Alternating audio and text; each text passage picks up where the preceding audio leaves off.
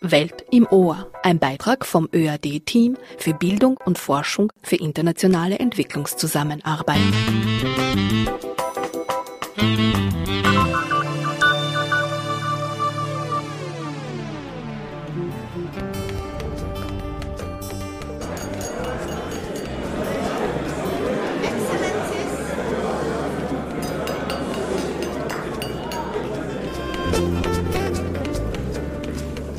Excellencies, distinguished guests, dear members of Africa Uninet. It's a great pleasure for me to welcome you here in the Palais Starenberg, the premise of the Austrian Ministry of Education, Science and Research.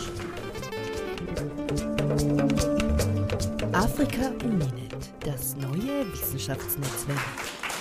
I'm really impressed and enthusiastic how well received this network is in Africa as well as in Austria.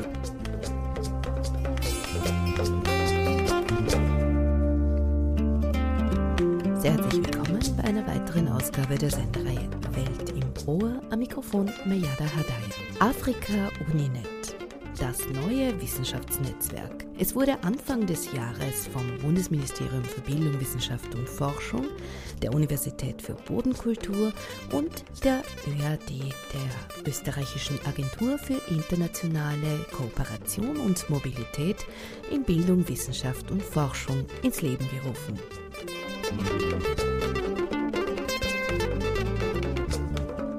I'm surprised and I'm happy that our initiative is so well accepted.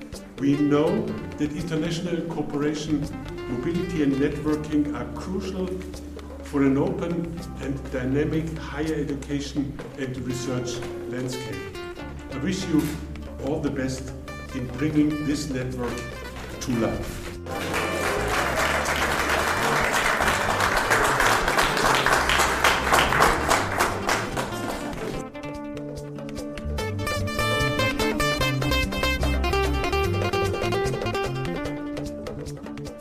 Feierliche einleitende Worte sind vom Bundesminister für Bildung, Wissenschaft und Forschung, Prof. Dr. Heinz Fassmann, zu hören, sowie vom Rektor der Universität für Bodenkultur, Dr. Hubert Hasenauer, auch Präsident des Afrika-Uni-Netzwerks, sowie Dr. Jakob Kalice. Er ist Geschäftsführer der ÖAD GmbH.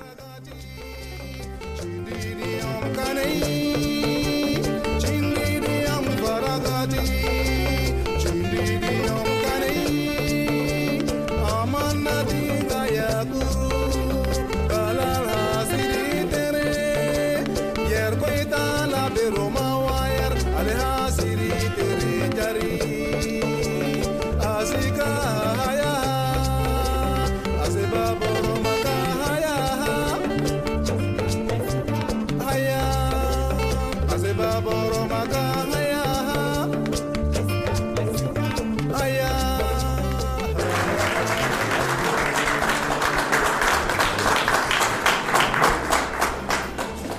I can report after a long day, we did it.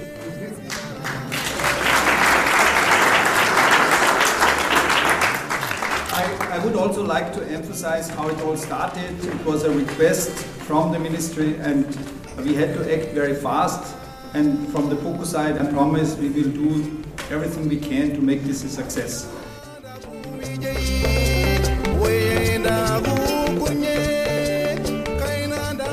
Much, Excellencies, Minister Fassmann, Dr. Hasenauer. I think uh, the big, big number of organizations that are represented here that have followed our invitation really speaks for itself. So I'm extremely happy. I'm actually overwhelmed how many people are here and how big the interest is. And well, thank you all. Thank you, uh, Boko. Thank you, Minister Fassmann, for supporting this. And let's put this into a permanent picture. Thank you. Einige erklärende Worte zum neuen Afrika-Uni-Netzwerk kommen von Dr. Andreas Obrecht. Er leitet den Bereich Wissenschaft und Forschung für Entwicklungszusammenarbeit sowie das Afrika-Uninet im ÖAD. Unsere Aufgaben hier im ÖRD betreffen vor allem die Organisation, die Administration, das Bewerben, die Kommunikation, die Aufbereitung der Themen, die innerhalb des Netzwerkes behandelt werden sollen, die Ausschreibung des ersten Calls. Diese Gelder werden ja nicht freihand vergeben, sondern wird auch kompetitiv sein. Das heißt, es wird eine Ausschreibung, einen Call geben, diese Ausschreibung wird thematisch offen sein. Das wird also nicht fokussiert auf bestimmte Themen oder Regionen oder Problemata. Dann haben wir die Auswahl der Kooperationsprojekte. Diese Auswahl wird, wie das gut und üblich ist, über International Peer Reviewers erfolgen, um auch eine mögliche äh, weitestgehende Objektivität zu gewährleisten. Dann müssen wir das Ganze sozusagen vorbereiten für die nächste Generalversammlung, denn die Statuten sehen vor, dass bei der jeweils darauffolgenden Generalversammlung diese Projektvorschläge genehmigt werden. Und das wird eine Herausforderung sein, denn die nächste Generalversammlung, das sieht auch die Statuten vor, wird in einem afrikanischen Land sein. Wir haben schon einige unter Anführungszeichen unverbindliche Einladungen. Haben ja jetzt Interesse von 19 österreichischen Hochschulen und 63 afrikanischen Hochschulen. Was ich schon sagen kann, ist, dass die Nachfrage bei weitem unsere Erwartungen überstiegen haben. Wir haben mit wesentlich weniger afrikanischen Hochschulen gerechnet, die hier Interesse zeigen. Gibt es ein äh, Land, dessen Universitäten hier öfter vorkommen oder ja, das Land mit den meisten Hochschulen ist Nigeria.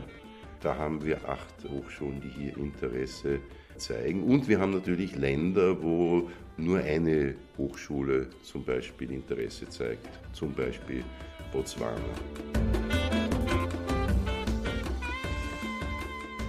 Das, was man aber sagen kann, ist, dass die regionale Streuung sehr, sehr breit ist. Wir haben vom Maghreb, wir haben Algerien dabei, wir haben Ägypten dabei, mit gleich drei Universitäten. Und wir haben dann von Westafrika, Burkina Faso, Senegal über Kongo, Nigeria habe ich schon gesagt, stark Ostafrika vertreten, also mit Äthiopien, mit Kenia, Uganda, mit Tansania, bis hin dann runter südlicheres Afrika, Sambia, wir haben Simbabwe an Bord, wir haben Botswana, habe ich schon erwähnt, wir haben Lesotho an Bord und auch die Republik Südafrika, Mosambik. Also das zeigt, wir haben eine sehr breite Streuung über den gesamten afrikanischen Kontinent. Ja, bevor ich dich zu den Themen frage, die hier relevant sein werden oder sein könnten, die Frage, warum denn der afrikanische Kontinent?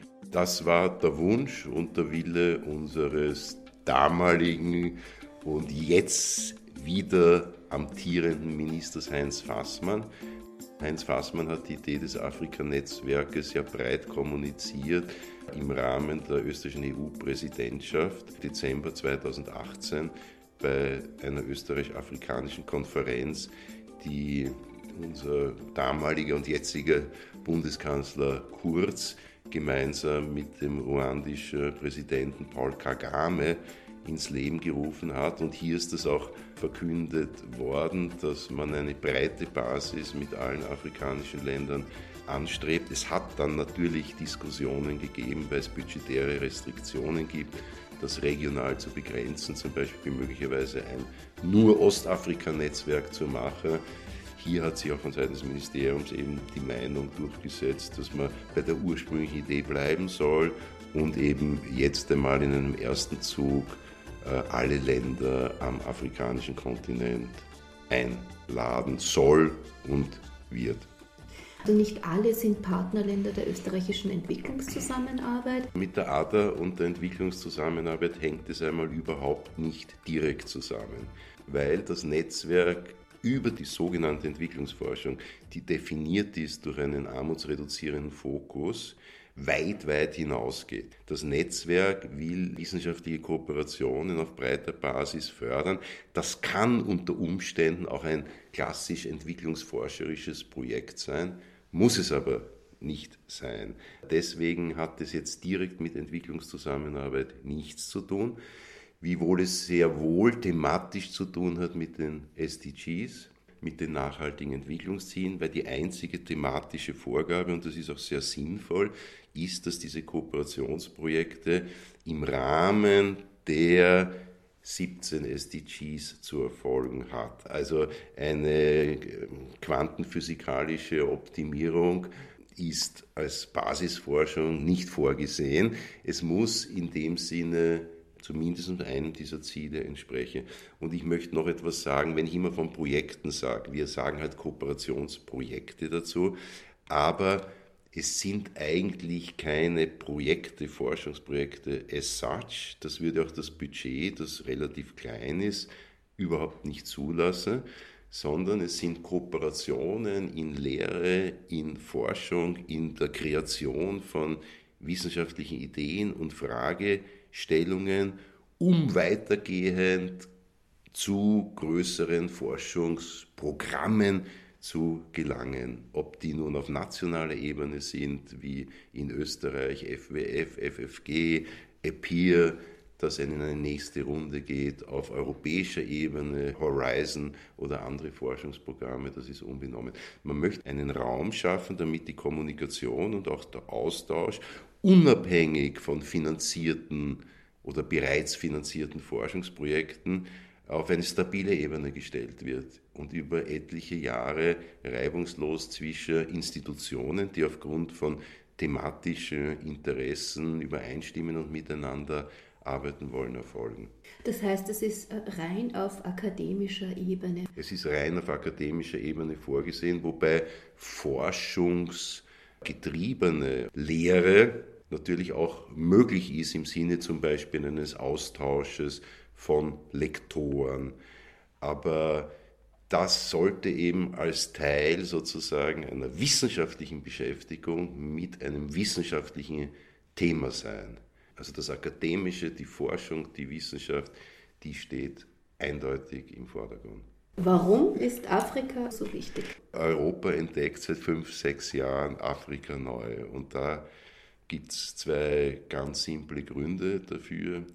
Das eine ist der Umstand, dass zumindest seit 10, in manchen Gebieten seit 15 Jahren enorme Investitionen von Seiten Chinas erfolgen in Afrika, weil China äh, den afrikanischen Kontinent nicht nur als Rohstofflieferant für die nächsten 100 Jahre entdeckt hat, sondern auch sozusagen als interessanten Handelspartner. Das ist der eine Aspekt. Der andere Aspekt ist ein sehr trauriger. Das ist eben der, der mit unter Anführungszeichen Migrationswelle, Flüchtlingswelle zu tun hat, wo Europa begriffen hat, dass ein sehr diverser, unheimlich auch kulturell reicher Kontinent vor der eigenen Haustür liegt, deren Menschen man auch im Mittelmeer ertrinken lässt. Und deswegen in dieser Ambivalenz einfach die Vorstellung gekommen ist, dass in jeder Beziehung die Beziehungen und die Zusammenarbeit verstärkt werden muss als langfristige Strategie, um einigermaßen diese beiden Kontinente einigermaßen über die nächsten 100, 200 Jahre auszubalancieren und auch ein bisschen mehr ökonomisch anzugleichen damit ein Zusammenleben und die Welt schrumpft, deswegen rücken auch Europa und Afrika immer näher zusammen, ein einigermaßen friktionsfreies äh, Zusammenleben zu ermöglichen.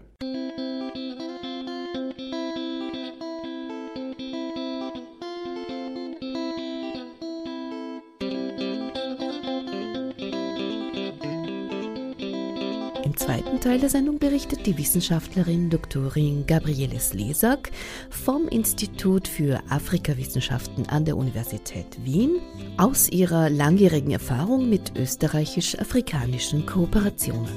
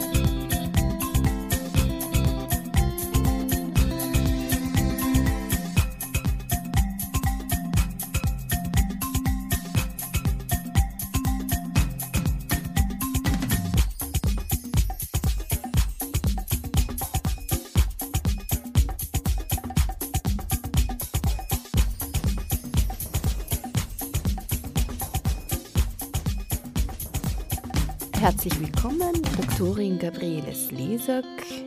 Du bist äh, Afrikanistin mit Schwerpunkt Soziolinguistik und kennst dich sowohl praktisch als auch theoretisch mit akademischen Netzwerken aus. Im Rahmen deiner wissenschaftlichen Arbeit und im Rahmen deiner langjährigen Erfahrung. Und du bist ja auch immer wieder mit der BOKUM auch äh, beruflich hast du da zu tun und äh, am Center for Development Research. Dankeschön, dass du hierher gekommen bist heute. Danke für die Einladung. Vielleicht einige Worte noch zu dir.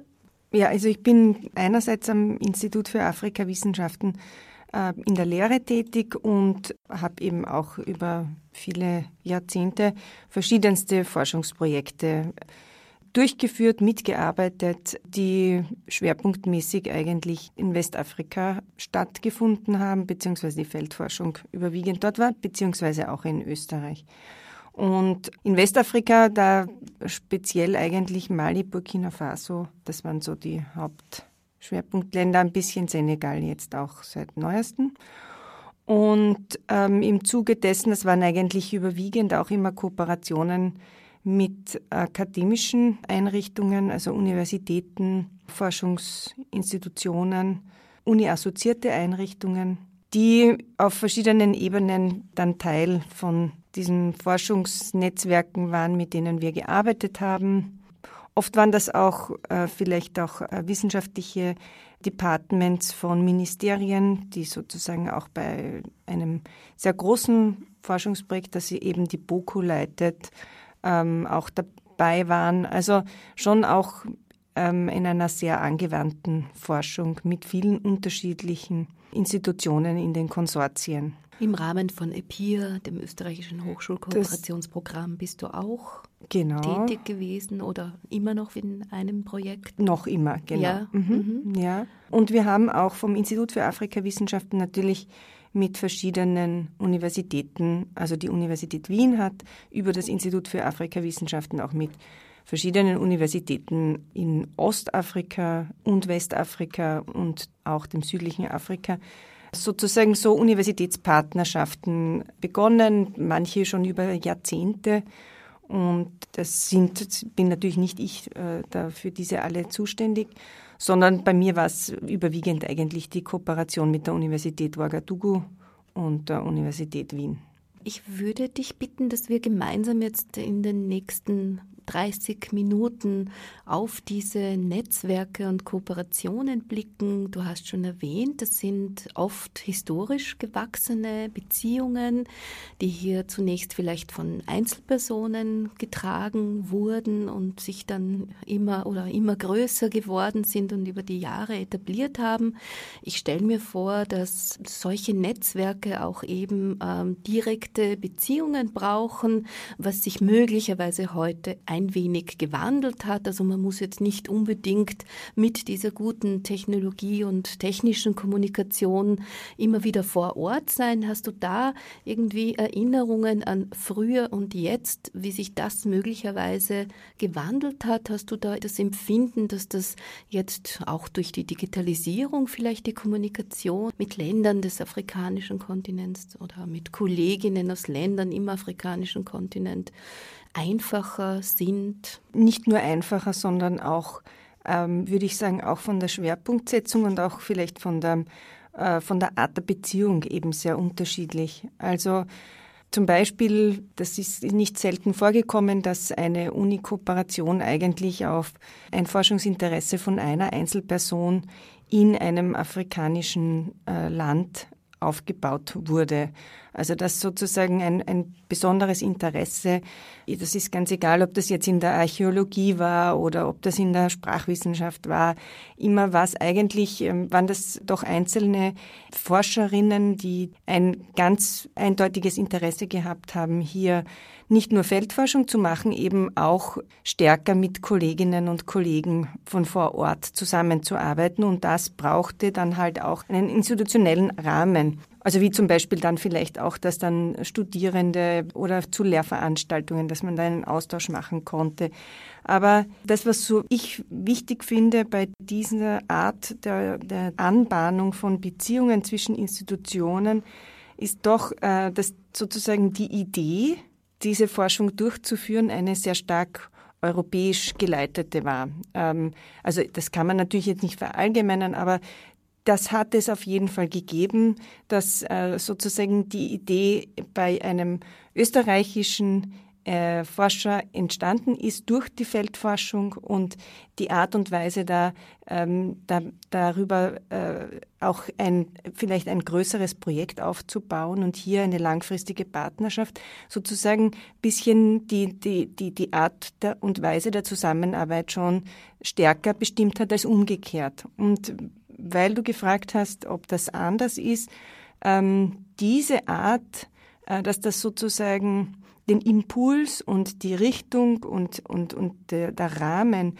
so stark jetzt von Einzelpersonen ausgegangen ist, das hat sich, glaube ich, schon sehr verändert, wenn man anschaut. Da haben im Speziellen so Programme wie Peer oder einfach auch auf EU-Ebene Programme, die, die vorsehen, dass eben ein Konsortium aus unterschiedlichen Institutionen bestehen muss, hat einfach auch bedeutet, dass man ganz anders die, eine Beziehung aufbauen muss und vielleicht auch stärker äh, die Möglichkeit gibt, dass hier jetzt in Forschungsinteressen von unseren Kolleginnen aus Burkina Faso oder aus Kenia ähm, auch eigentlich oft dann das auslösende Element bilden, dass überhaupt ein Projekt aufgesetzt wird und irgendwo beantragt wird. Also ich denke da ähm, schon auch an diesen sehr, sehr erfolgreichen Masterlehrgang, der mittlerweile an der BOKU angesiedelt ist, der eben auch von der österreichischen Entwicklungszusammenarbeit über Jahrzehnte finanziert worden ist und der eben so ein internationales Masterprogramm in diesem Water Management darstellt. Aber das ist mittlerweile ist das wirklich ein, ich kann das nur als Außenstehende betrachten, aber das ist wirklich ähm, ein, ein Netzwerk, das auf so vielen verschiedenen Ebenen in unglaublich gut funktioniert, weil hier Expertise von allen Seiten einfließt. Und ich denke, das ist einfach etwas, was vielleicht in dieser anderen Form der Beziehungen, die ich da vor vielen Jahrzehnten, auf die ich mich bezogen habe, konnte das vielleicht jetzt nicht in dieser Art und Weise auch sich ausweiten und, und eine nachhaltige Form aufbauen, denke ich. Also das heißt, äh, um nochmal zu diesem Impuls aus Europa Richtung afrikanischem Kontinent zu kommen, der ja grundsätzlich äh, ein positiver ist, so meine Ansicht. Aber was du vielleicht noch äh, mehr einbringst, ist nämlich äh, die Möglichkeit, das auf Augenhöhe zu kooperieren und äh, gleichermaßen wesentliche Themen für die Region und die Menschen und die Bevölkerung vor Ort, wo das dann auch tatsächlich stattfindet, dass das hier auch mehr zu tragen kommt. Verstehe ich dich richtig? Also, dass es nicht nur ein Impuls ist aus Europa, das Interesse, das Forschungsthema und alle diese Sachen äh, dann quasi vorgegeben sind.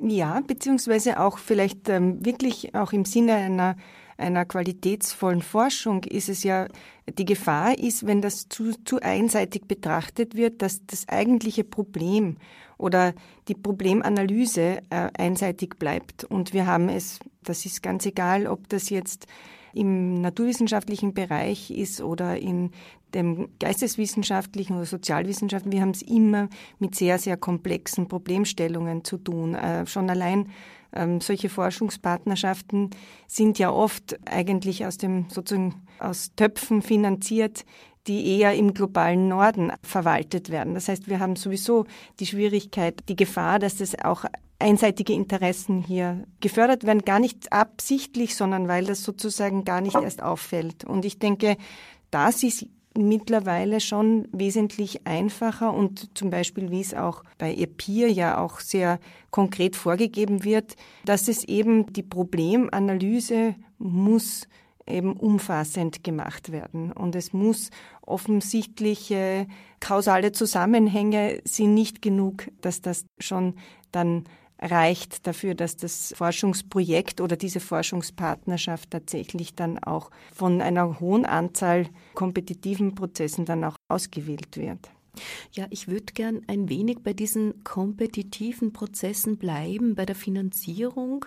Äh, wir wissen, dass äh, Wissenschaftlerinnen und Forscherinnen sehr davon abhängig sind, ihre Arbeit sehr davon abhängt, welche Gelder, welche Budgets hier zur Verfügung gestellt werden und da eben schon der massive Druck da ist, etwas äh, leisten zu müssen und möglicherweise nicht die Zeit ist, auch qualitativ äh, sich zusammenzusetzen und zusammen überlegen, welche Prozesse und welche Themen hier wesentlich sind, wer auch welche Aufgaben übernimmt. Und jetzt die Frage an dich als äh, ja, erfahrene Wissenschaftlerin und Forscherin auch, wie ist denn das möglich, äh, so zu eine, eine Ausgeglichenheit oder eine Balance zu finden, Zeit zu finden, tatsächlich für die inhaltliche Arbeit, wenn dann rundherum diese Anforderungen an, äh, wie wir müssen weiterleben, wir müssen uns weiterfinanzieren, wir müssen auch Ergebnisse bringen. Wie findest du da den Ausgleich? Dieser Druck sozusagen hier Exzellenzforschung vorrangig zu finanzieren und, und diese auch durchzuführen, ist natürlich in so großen Forschungspartnerschaften enorm schwierig zu, zu befolgen. Aber je diverser ein Konsortium zusammengestellt ist und je mehr sozusagen hier auch Expertinnen eingebunden sind, die eben nicht abhängig sind von dieser Finanzierung, die aber ihr Wissen auch zur Verfügung stehen können, die auch das Interesse haben, natürlich hier auch sich mit Kolleginnen auszutauschen. Das betrifft jetzt aber sowohl, also wenn ich das jetzt an unserem Forschungsprojekt zwischen Burkina Faso und Österreich äh, anschaue, dann kann man das sehr gut analysieren. Das ist wichtig, dass das von beiden Seiten diese Bereitschaft da ist. Also dass hier einfach genügend Expertise zur Verfügung gestellt wird, aus dem Interesse heraus, dass die Qualität der Forschung einfach verbessert wird. Aber die, diese Personen sind nicht eigentlich wirklich finanziert, maximal mit, mit einer Aufwandsentschädigung.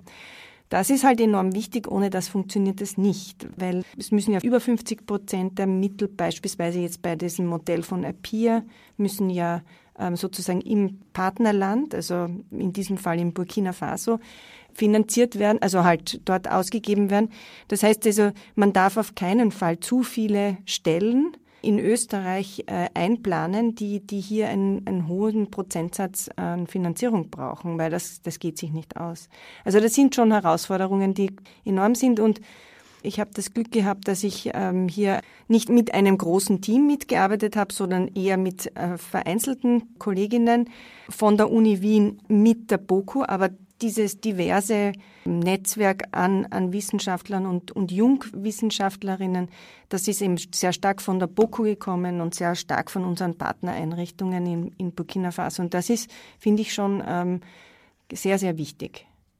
Ich stelle mir das so vor, dass ihr dann im Konsortium auch euch darauf einigt, dass hier genügend Zeit ist, um das Projekt auch richtig ja. zu etablieren und werden dann Expertinnen, externe Expertinnen gezielt angefragt, ob sie ihre Expertise in gewissen Bereichen mal teilen können. Ich stelle mir das schon auch äh, schwierig vor, erstens mal die Leute zu kennen, zweitens mal Menschen zu kennen, die jetzt, wie du sagst, nicht unbedingt da auch noch finanziert werden müssen, wenn sie Expertise und äh, Ratschläge, Erfahrungen äh, teilen?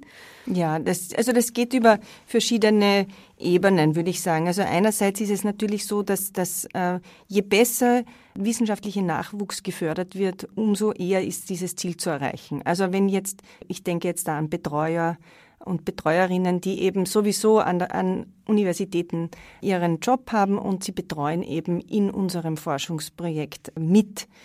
Äh, das ist eine Möglichkeit. Eine zweite ist natürlich, die ungemein wichtig ist, es einfach gemeinsam mit dem wissenschaftlichen Nachwuchs zu publizieren. Also hier zu unterstützen, das ist viel wert auch, weil gerade in unserem Forschungsprojekt beispielsweise es sehr, sehr schwierig ist für äh, unsere jungen Kolleginnen aus Burkina Faso in Exzellenzjournale einfach da ihre Papers unterzubringen. Das heißt, je besser hier die Zusammenarbeit äh, passiert, umso eher kann hier auch ein schnellerer Lernprozess, denke ich, passieren. Aber es ist ja auch für, für jeden äh, Wissenschaftler oder Wissenschaftlerin ist es ja auch enorm wertvoll, sozusagen hier auch mit publizieren zu können und äh, vielleicht auch in sehr transdisziplinären Forschungsprojekten, wie das halt in unserem ist, auch ähm, ein Stück weit äh, sich darauf einzulassen, hier auch interdisziplinär zu arbeiten. Was eine Herausforderung ist, sicher. Also wie du gesagt hast, die Vorbereitung von so einem Forschungsprojekt braucht ja schon eine, eine Vorlaufzeit, äh, wo man äh, gut planen muss und sich auch gut austauschen muss. Aber jedenfalls mit allem elektronischen ähm, äh, Skype und, und, und Internet ist es natürlich leichter, je besser das funktioniert, ähm, das über die Distanz zu machen. Aber insgesamt kann man schon sagen, dass äh, viele Arbeitsstunden freiwillig sind, ähm, Natürlich. nicht bezahlt sind, unbezahlt sind. Also auch diese gesamte Vorlaufzeit, diese Kontaktpflege und Kommunikation. Ja, auf beiden Erdteilen würde ich sagen. Also das ist nicht nur jetzt äh, sozusagen in Österreich, also das ist ganz sicher auch bei unseren Kolleginnen in Burkina Faso ein, ein sehr großes Commitment, dass sie das eben diese Zeit zur Verfügung stellen weil einfach auch das Interesse da ist, es geht ohne das leider nicht. Ja. Mhm. mhm.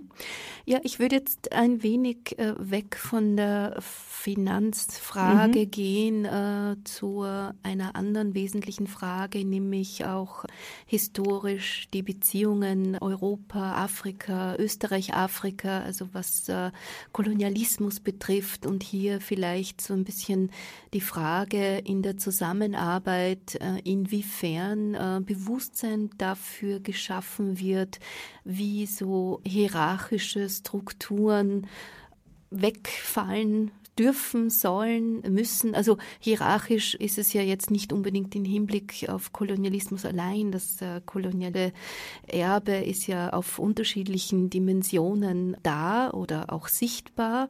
Kulturelle Unterschiede. Wie wichtig ist denn sowas in so einer Partnerschaft? Was hast du da persönlich erfahren oder vielleicht kann man Vergleiche aus äh, früher und jetzt irgendwie ziehen? Geht da nur ums Thema und nichts anderes drumherum ist äh, wesentlich oder hat Einfluss auf äh, die Arbeit oder das Thema direkt? Kann man das so sagen?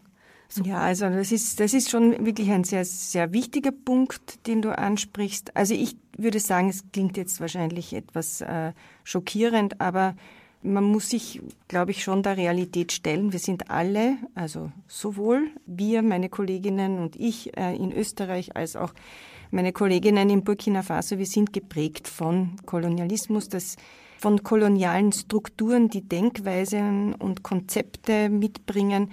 Das ist sozusagen eine Herausforderung, mit der müssen wir, glaube ich, sehr offen umgehen, aber wir müssen uns dessen bewusst sein, das ist wie eine Falle oder so. Es ist einfach eine lang tradierte Art und Weise zu denken und die, einen Blick auf die Welt äh, zu haben, die uns immer wieder äh, in die Quere kommt. Und das kann in ganz persönlichen Unterhaltungen passieren und auch in unseren wissenschaftlichen Kontexten.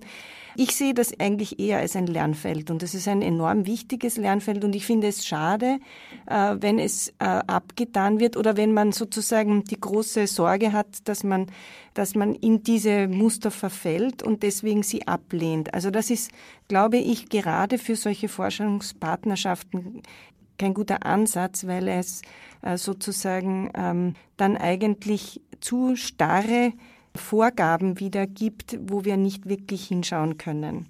Warum ist das so heikel? Weil man muss sich einfach dessen bewusst sein, die, die wissenschaftliche Tradition, also wenn wir jetzt Österreich anschauen, äh, das, was im afrikawissenschaftlichen Kontext geforscht worden ist, was hier an Wissen aufgebaut worden ist im ethnologischen Bereich, aber auch natürlich in den Naturwissenschaften, das kommt aus einer Zeit, die einfach in den Kolonialismus hineinfällt. Also das war sozusagen eine Zeit, wie man geforscht hat, wo ganz äh, wichtig war, dass die, die Kolonialmächte auch Strukturen aufgebaut haben und auch natürlich diese legitimiert haben mit eben genau diesen Konzepten. Und jetzt ist das so verwoben, dass sich das eben auch durchzieht in, in unterschiedlichsten Blicke, die wir sozusagen auf das andere oder die anderen äh, werfen. Und auch wenn wir uns noch so sehr bemühen, dass wir nicht darauf reinfallen wollen, so ist das etwas, das eben schon allein in Darstellungen in dem, was wir unterrichtet bekommen haben an der Universität. Also das ist so eine, oder wie Museen auch äh, ihre, ihre Exponate präsentieren, das ist nicht frei von diesem kolonialen Denken.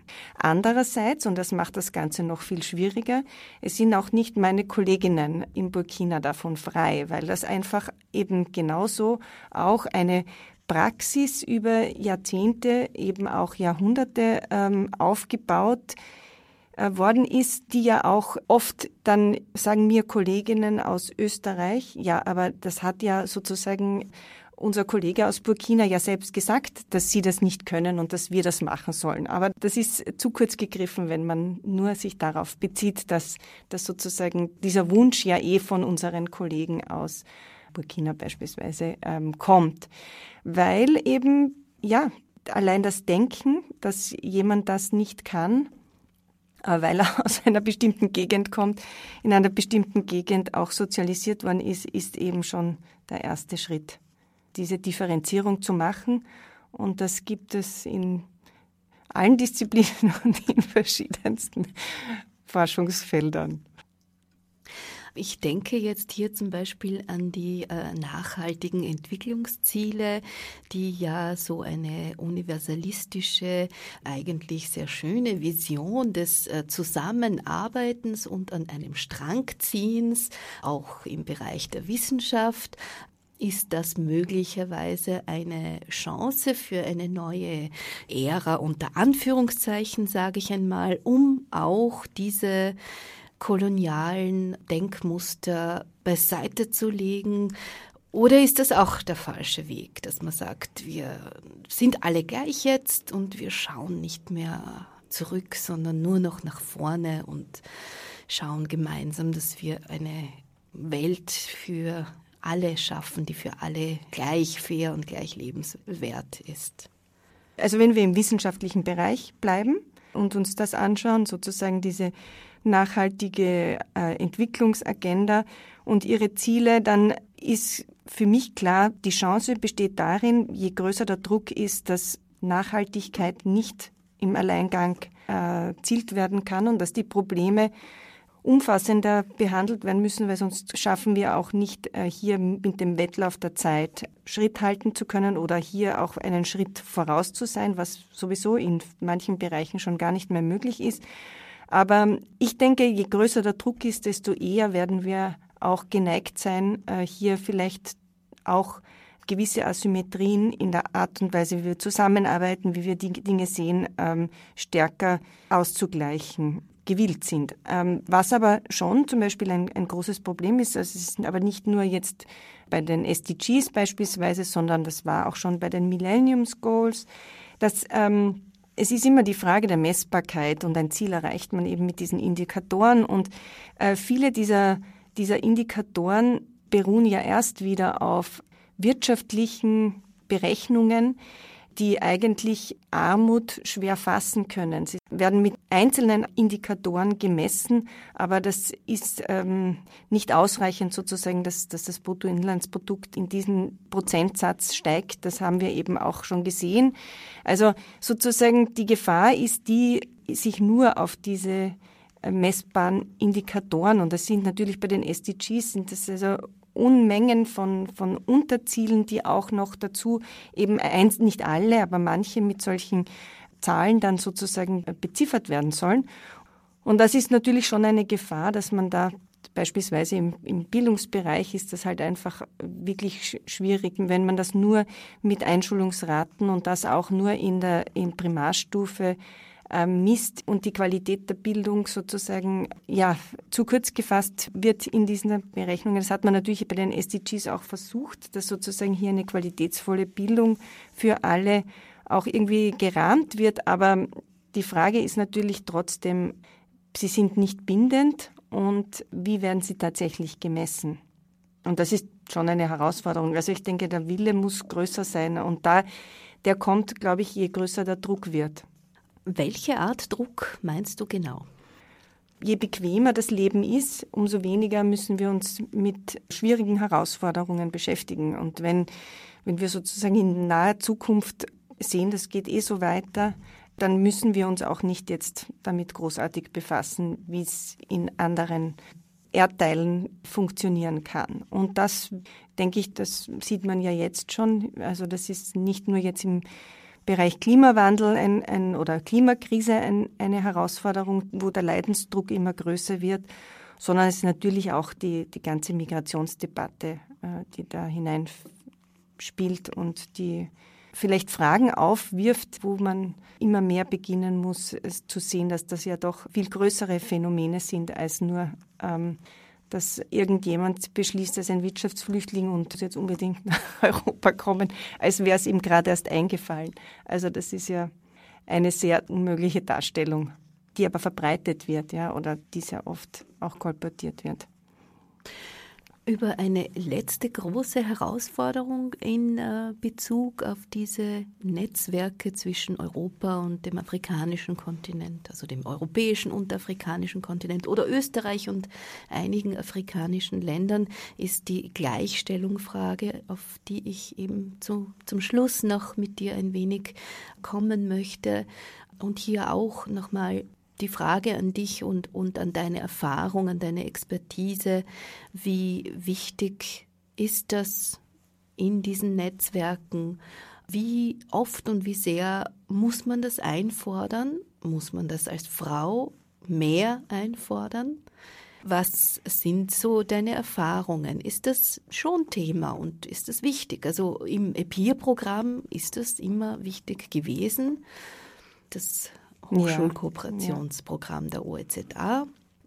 Wie wichtig ist denn die Frage der Gleichstellung von Kolleginnen an Universitäten? Ich spreche jetzt ausschließlich von den akademischen Institutionen und gar nicht von allen Frauen weltweit, die Gleichstellung einfordern. Ich habe wirklich unglaublich gute Erfahrungen gemacht, wenn sozusagen es äh, möglich war, dass wir gegenseitig in unseren Forschungsbeziehungen einfach auch erstens darauf geachtet haben, uns gegenseitig auch erinnert haben, uns unterstützt haben dabei, dass einfach auch mehr weiblicher Nachwuchs in unseren Teams vorhanden ist. Es ist sicher nicht immer leicht. In vielen, vielen Disziplinen ist nach wie vor einfach sehr stark weiß und männlich besetzt. Das kommt noch dazu. Aber ich kann nur sagen, also die, die Erfahrungen, die ich gemacht habe, wenn, wenn man wirklich versucht hat, das einmal auch, ja, sich Strategien zu überlegen, gemeinsam, wie das denn verändert werden kann, äh, dann haben wir in unseren Forschungsprojekten ausgesprochen gute Erfahrungen gemacht. Und gut meine ich, dass äh, hier einfach noch ein, nicht nur ähm, die Perspektive vielleicht jetzt äh, hier wichtig war noch, sondern ähm, auch in der Art und Weise, wie wir miteinander dann eben auch zusammenarbeiten. Das hat einen großen Einfluss darauf. Äh, das gewohnte Strukturen und gewohnte äh, Arbeitsweisen mal zu verändern, ist, ist sehr, also sehr, sehr, sehr produktiv. Das fördert eine offene wissenschaftliche Auseinandersetzung auch, also die wir in der Forschung brauchen. wir brauchen ja auch äh, Ideen und neue, und wir müssen kreativ sein.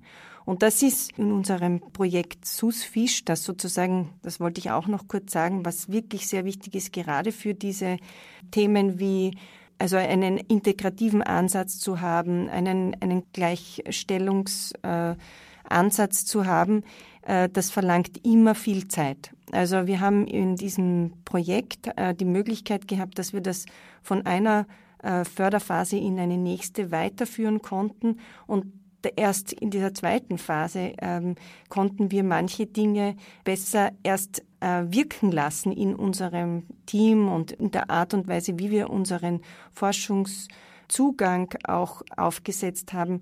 Da konnten wir das eigentlich erst so richtig implementieren. Und, das, und diese Erfahrungen sind, ähm, würde ich jetzt mal sagen, nicht nur für mich bemerkenswert gewesen. Wir haben auch in unserem Team natürlich eher einen stärkeren Männer, also Überhang.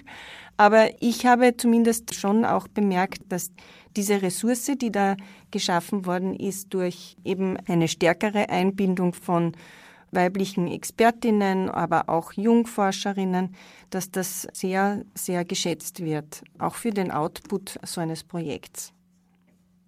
Dann bedanke ich mich an dieser Stelle sehr herzlich, Doktorin Gabriele Slesak vom Institut für Afrikawissenschaften der Universität Wien, für deine Zeit.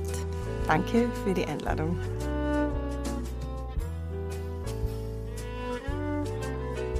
Sehr herzlichen Dank fürs Zuhören. Welt im Ohr ist wieder am 13. März zu hören. Ich verabschiede mich herzlich an dieser Stelle und wie immer sind alle unsere Sendungen im Archiv ard.at slash Ohr nachzuhören und zu teilen.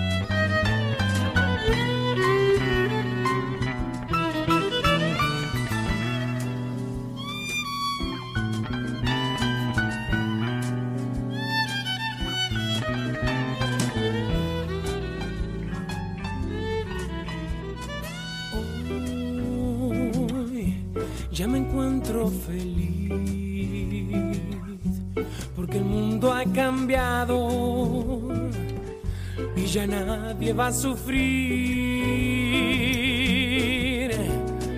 Hoy Norteamérica cayó a manos de la pobreza que hace tiempo provocó.